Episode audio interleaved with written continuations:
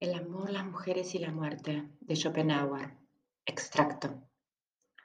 El consuelo más eficaz en toda desgracia, en todo sufrimiento, es volver los ojos hacia los que son más desventurados que nosotros. Este remedio está al alcance de cada uno.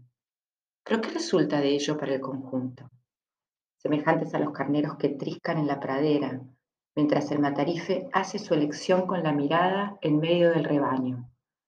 No sabemos en nuestros días felices qué desastre nos prepara el destino precisamente en aquella hora. La enfermedad, persecución, ruina, mutilación, ceguera, locura. Todo lo que apetecemos coger se nos resiste. Todo tiene una voluntad hostil que es preciso vencer. En la vida de los pueblos no nos muestra la historia, sino guerras y sediciones. Los años de paz solo parecen cortas pausas entre actos que surgen una vez por casualidad.